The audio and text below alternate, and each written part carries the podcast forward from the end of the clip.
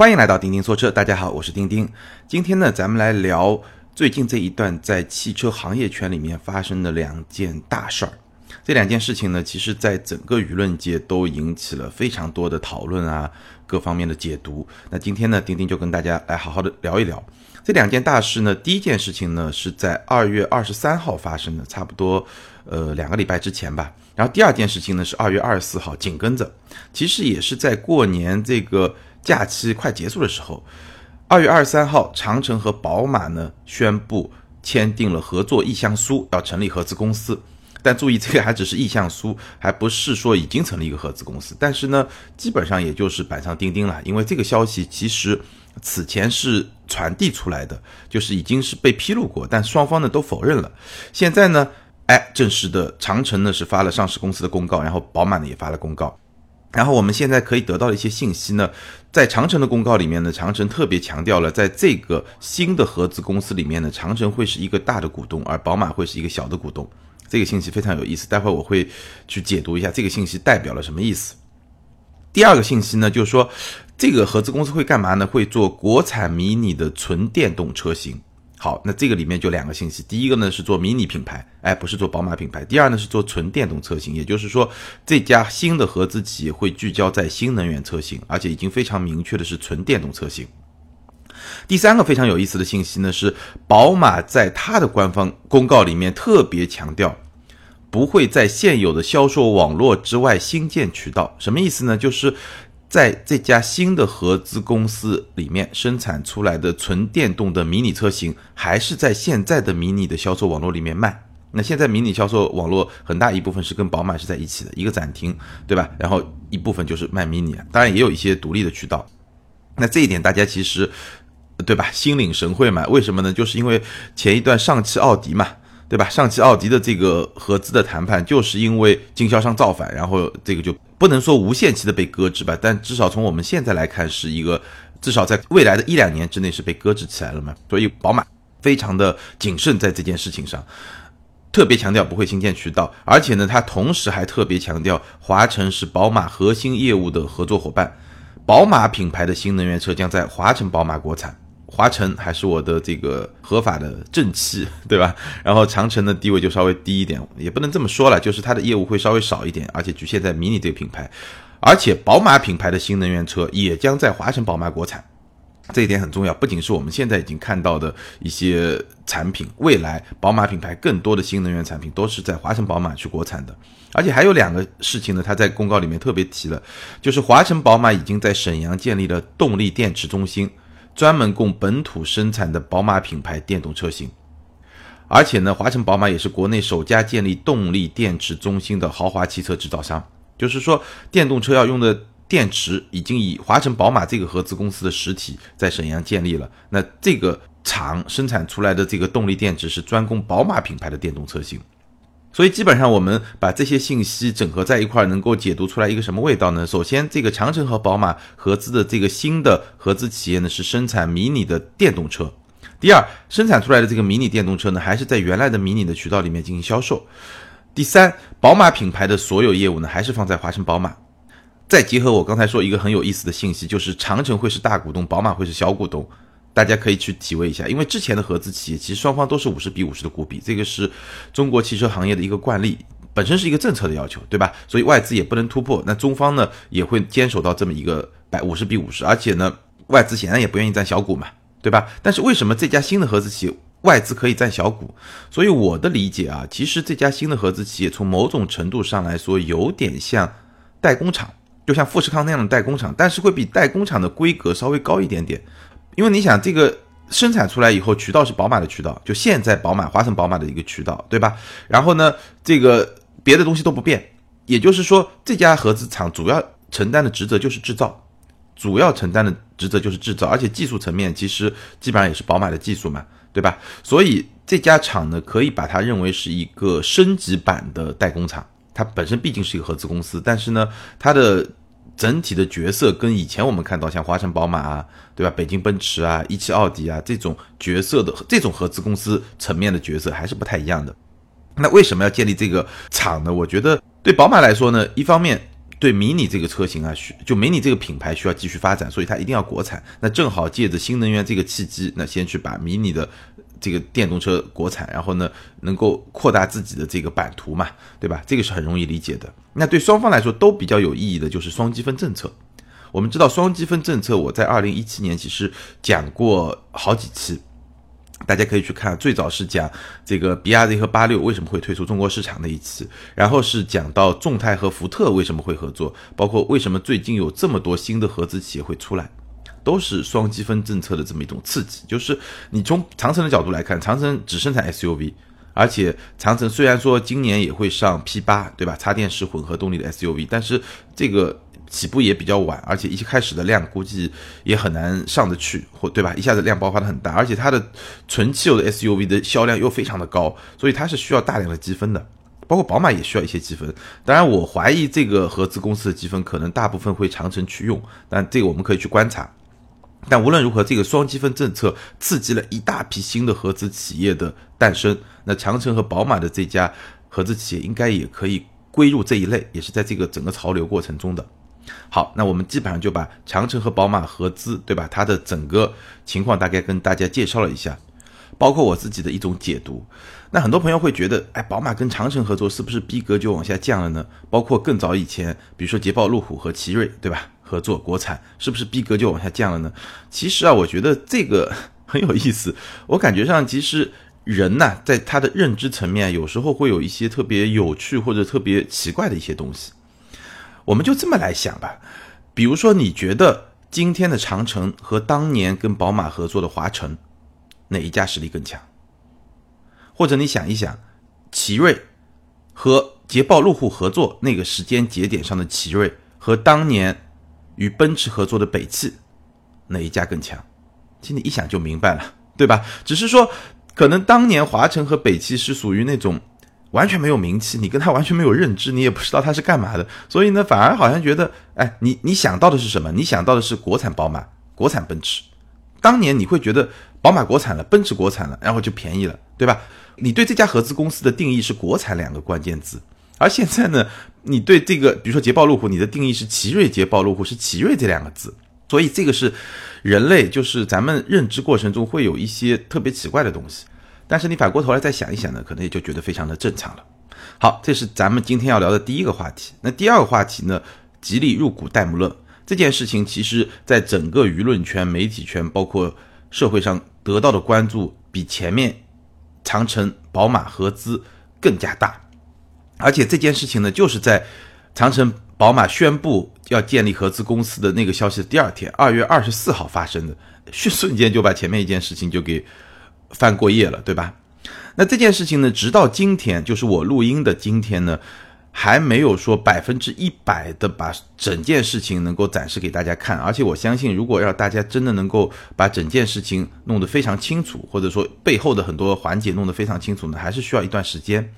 但我们今天呢，可以从我们已经可以得到的一些新信息，包括一些媒体的报道，包括我自己的一些解读，跟大家来分享一下。首先，我们来看它的官方的表述。这件事情本身，我们来还原一下官方的表述是怎么说的呢？吉利集团有限公司今天宣布，已通过旗下海外企业主体收购戴姆勒股份公司九点百分之九点六九具有表决权的股份。此次收购完成后，吉利集团将成为戴姆勒最大的单一股东，并承诺长期持有其股权。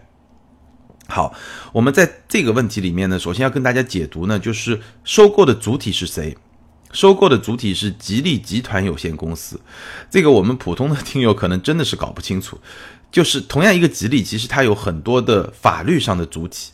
最大的是什么呢？最大的是浙江吉利控股集团。你可以把它看作是一个大的一个公司，集团公司控股集团，就它主要是在股权层面上做有一个掌控的这么一个集团。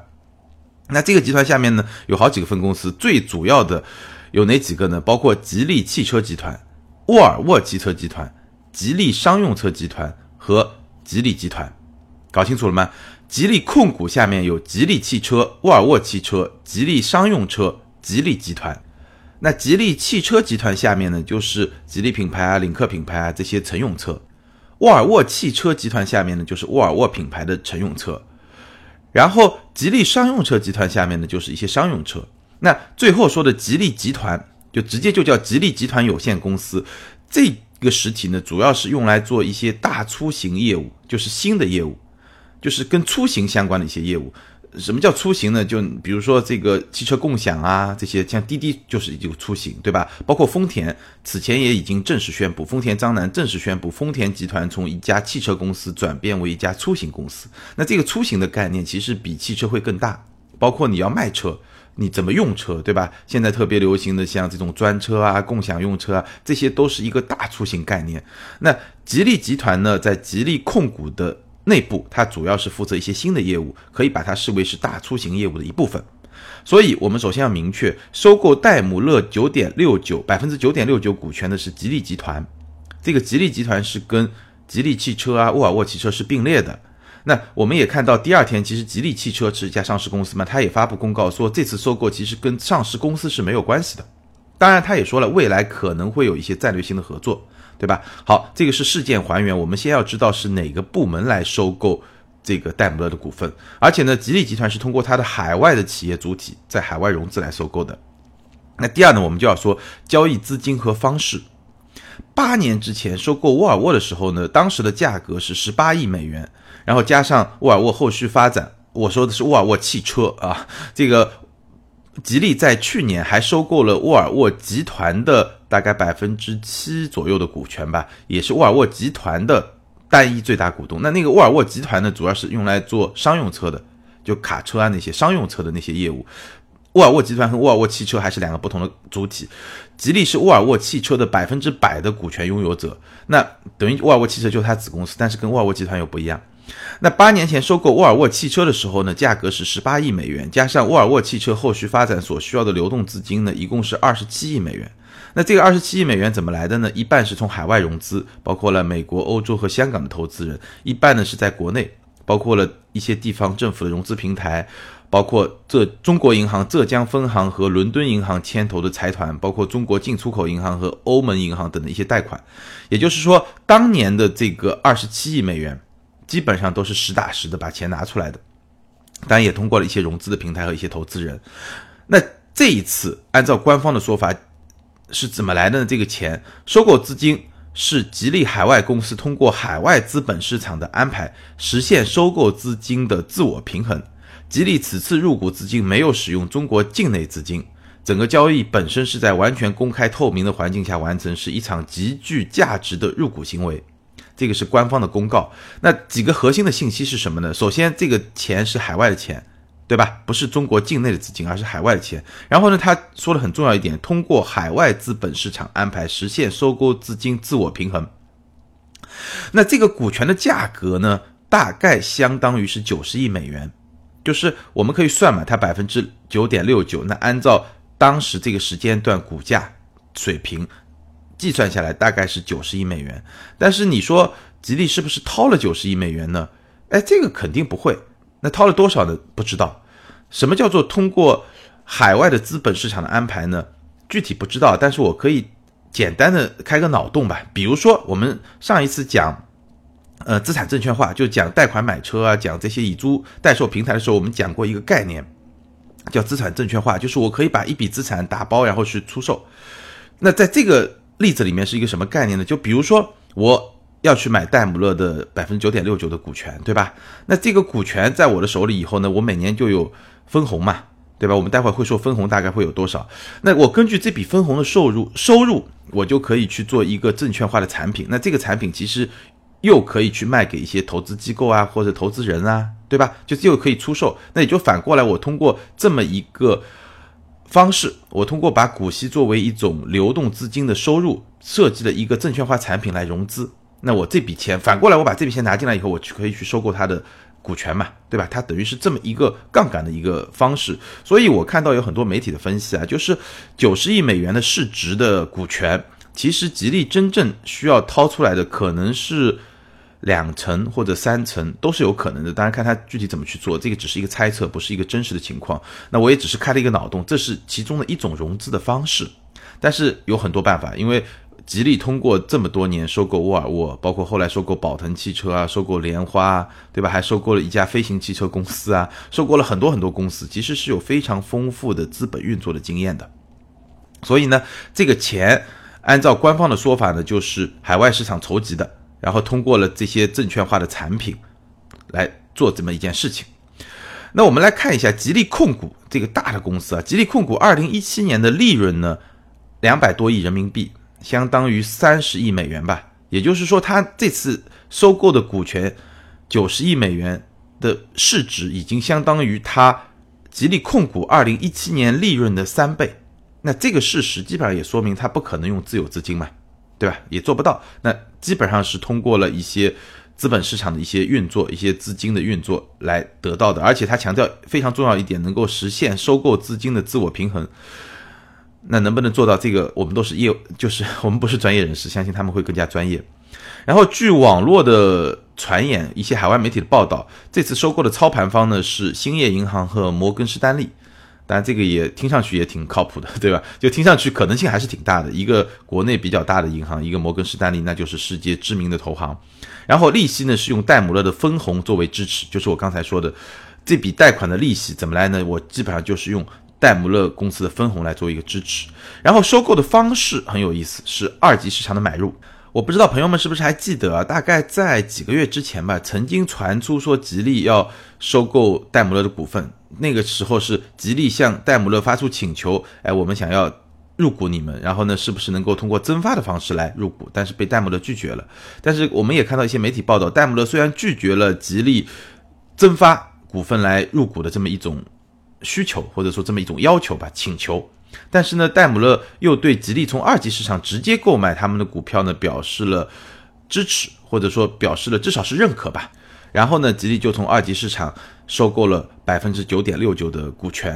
然后我们看到戴姆勒的发言人在谈到这件事情的时候，就最初公布这件事情的时候，其实也是对这次收购行为呢表达了一个欢迎。和认可，所以呢，总的来说，这次收购呢，不像我们这个前两年在中国市场上看到的那些比较野蛮的那种收购的方式，还是事先肯定是有过沟通的，双方比较认可、比较接受的这么一种结果。而且，吉利也宣布不会再继续收购它的股权，也就是说，九点六九百分之九点六九已经是单一最大股东，那基本上就保持在这么一个股权的比例的范围之内。那这个是大概的这么一种情况。好，接下来呢，我们来分析一下这么一次投资的行为，非常大的一笔投资的行为，它背后有什么样的动机？我们能够现在能够看得出来的。那首先从最基本的角度来说，我们来看看投资回报。如果纯粹从财务投资人的角度来说呢，二零一七年戴姆勒的每股分红是三点六五欧元，那现在的股价呢，差不多是七十欧元，也就是说，基本上从投资回报来说，年回报率是超过了百分之五。那按照九十亿美元的市值，差不多四点五亿美元，也就是说可以给吉利集团每年增加呢近三十亿人民币的这么一个收入。当然，他还要去支付利息了。但是我相信啊，李书福也说了，这次投资绝不可能仅仅是一个财务投资，它一定是一个战略投资。好，这部分官方的表述啊，就是二十一世纪的全球汽车行业面临巨大创新机遇，也面临来自于非汽车公司的挑战。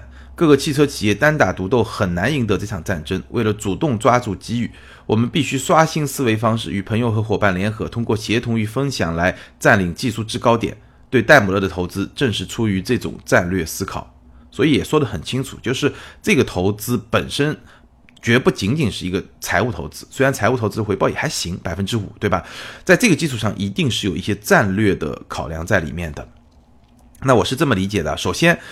行业大变革的背景下，现在整个汽车行业在发生非常大的一场变革，方向也非常的明确，包括了新能源，包括了车联网，包括了自动驾驶，对吧？主要就这三个方向。我们也说过很多次，而且我们看到很多汽车企业其实已经在重新改变自己的定位，包括我刚才说的，丰田章男已经宣布，丰田公司不再是一家汽车制造公司，而是一家出行公司。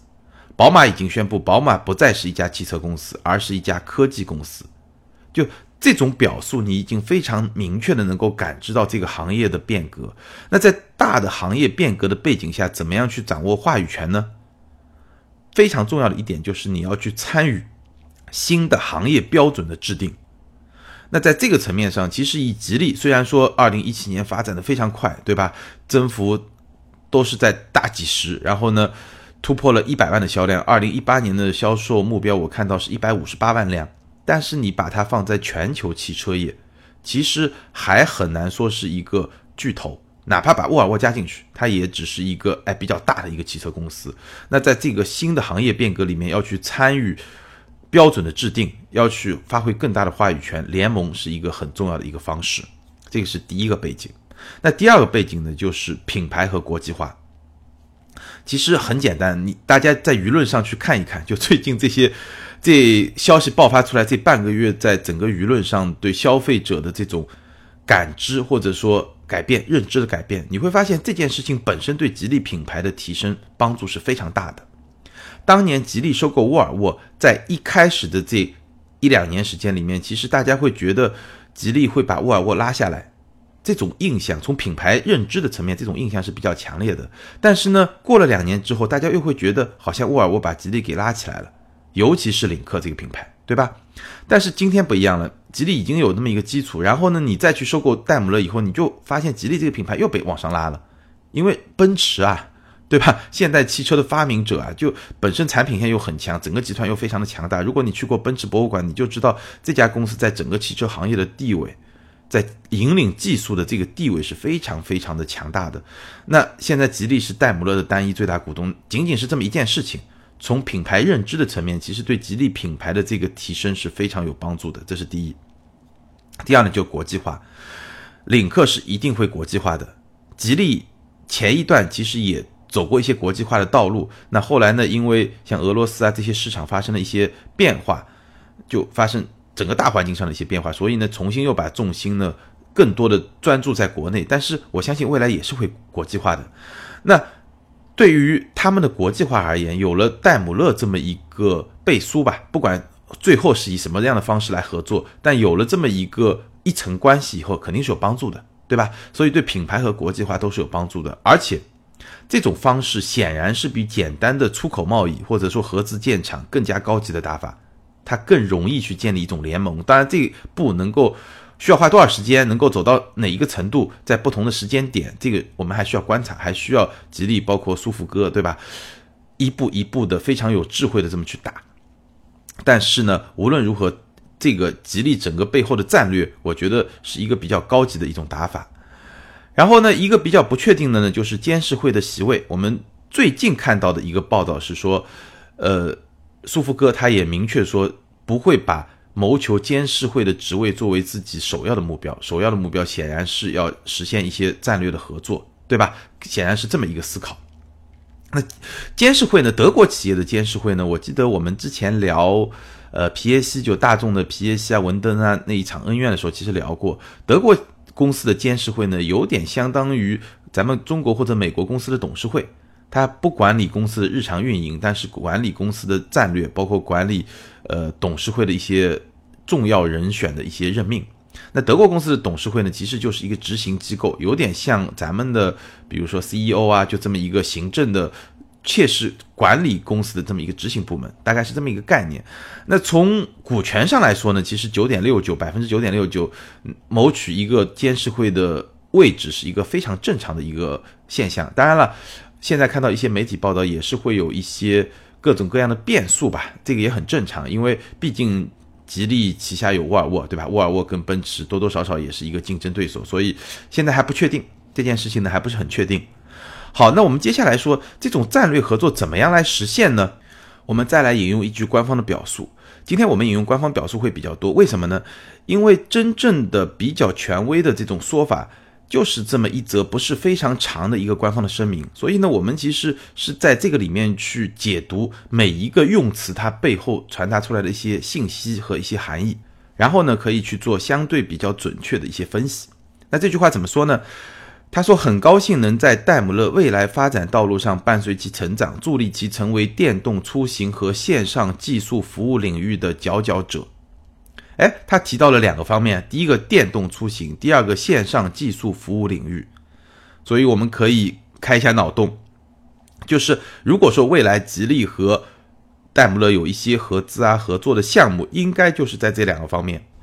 第一，电动出行；第二，线上技术服务。那所谓的线上技术服务呢，基本上就是车联网啊，那么一些东西，包括基于车联网的一些自动驾驶啊、共享用车啊这些方面。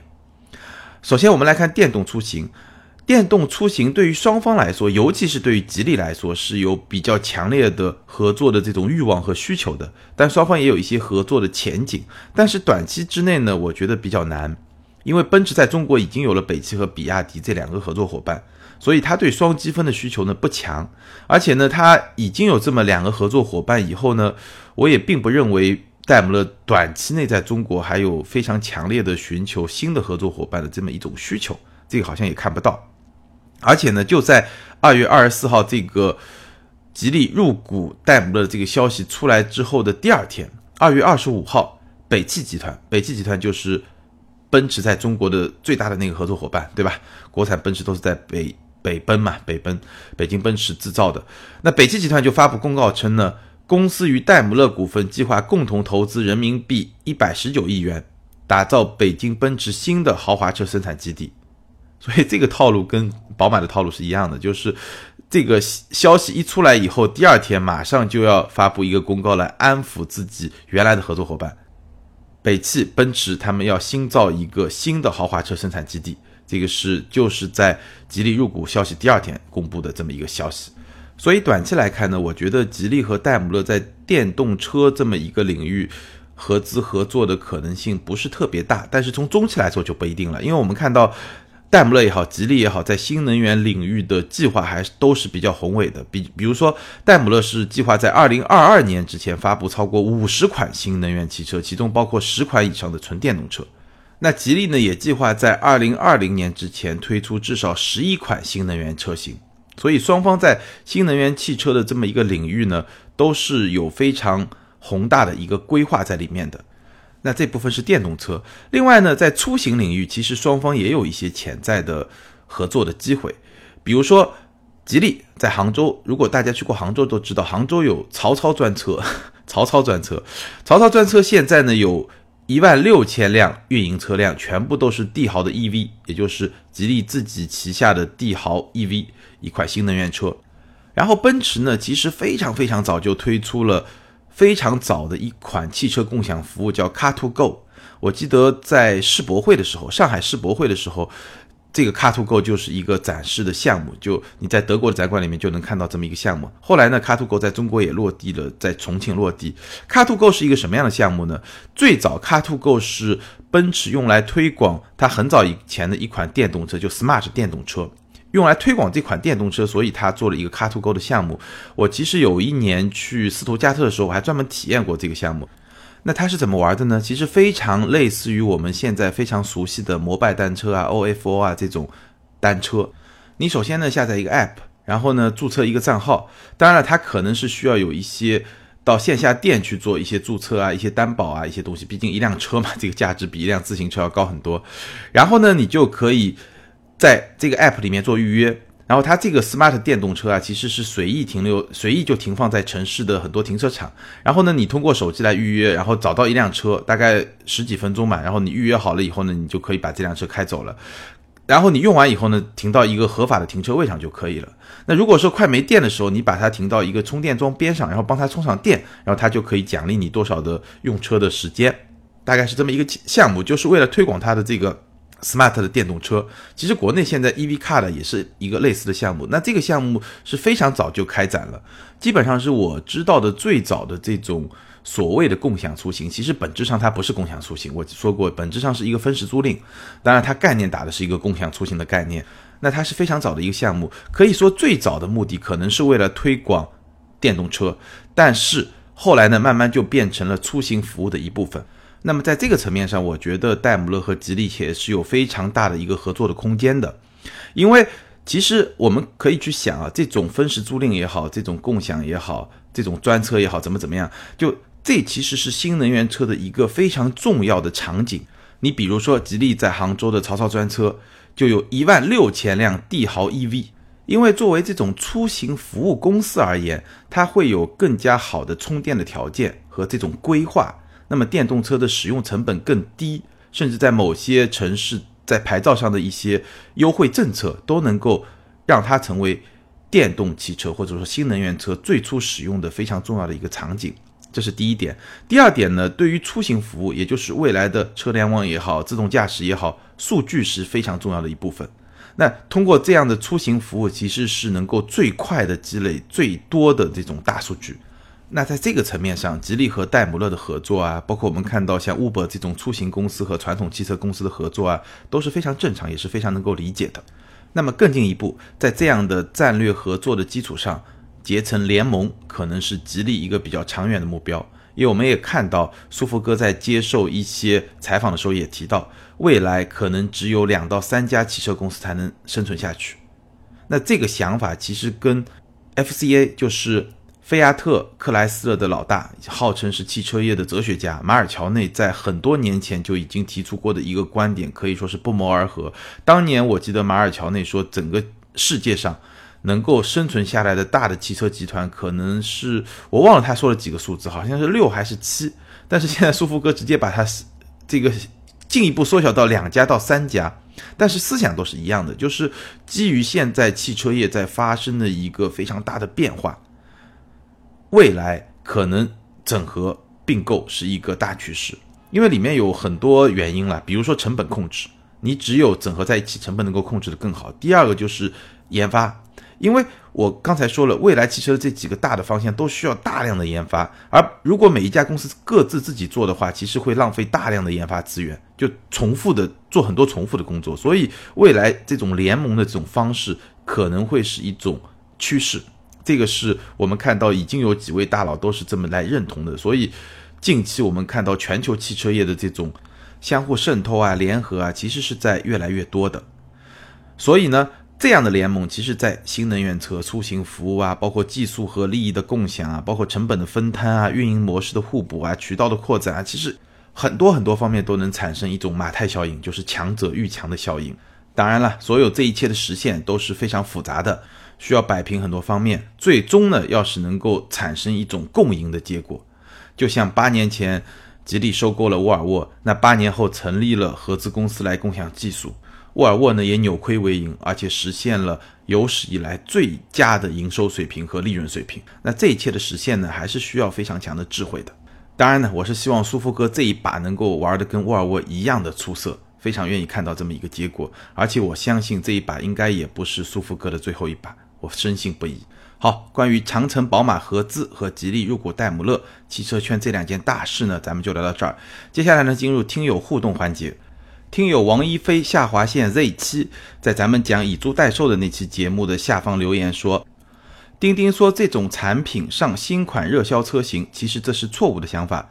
这种产品还有一个利润点就是车价的差价，这些公司多数都是以低价签了一批不畅销的车型来卖。”我觉得这位朋友说的后半段完全对，我确实发现很多产品确实不是一些特别畅销的产品，产品，而且它是用原车价来卖的。那我上一期在计算它的实际利率的时候，其实把这个元素已经是计算进去了，把这个因素已经计算进去了。但前半句我不太同意，他说，呃，钉钉建议这种产品上新款热销车型，其实这是错误的想法。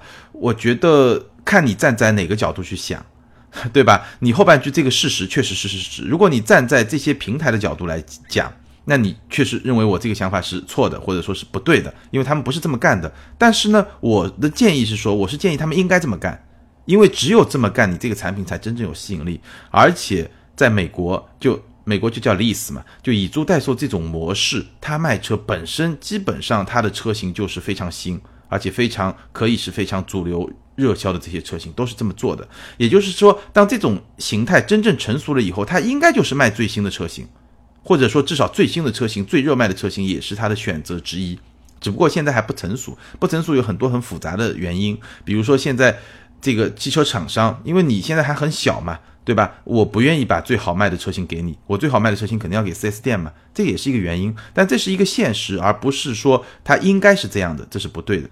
那我的看法非常简单，如果这种模式真的能够活下去，真的能够发展下去，那它一定会走向一个正常的、相对一个比较正常的一种方向，就是我刚才建议的这个上新款热门产品，也是其中非常重要的一个环节。那我顺便说一下，咱们前两期节目说了以后，很多朋友在后台问各种车贷利率怎么算。如果你真的想要知道具体的怎么算呢，你可以去我的微信公众号“钉钉说车”，然后呢，你去输入“车贷”两个字。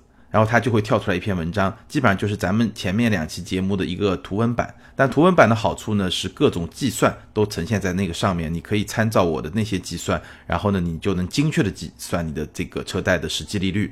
当然了，一个大概的方式呢，我在节目里面也说了，在那个文章里面呢，也会用一个公式给大家列出来，那个是毛估估的方式，但基本上也就够用了。好，下面一个问题，ID 是逍遥下划线 JT，他问。高尔夫7.5代，有人说大众的干式双离合出问题，只是早晚的问题，这个说法对吗？买高尔夫 1.4T 的需要买延保吗？我在辽宁沈阳找人问的底价是十三万整，加多少钱提车合理？这个朋友呢，其实是在付费的问答里面提问的，但是呢，因为这个付费问答，喜马拉雅付费问答它有一个时效性，然后呢，有时候一忙就没有及时去看，就过期了。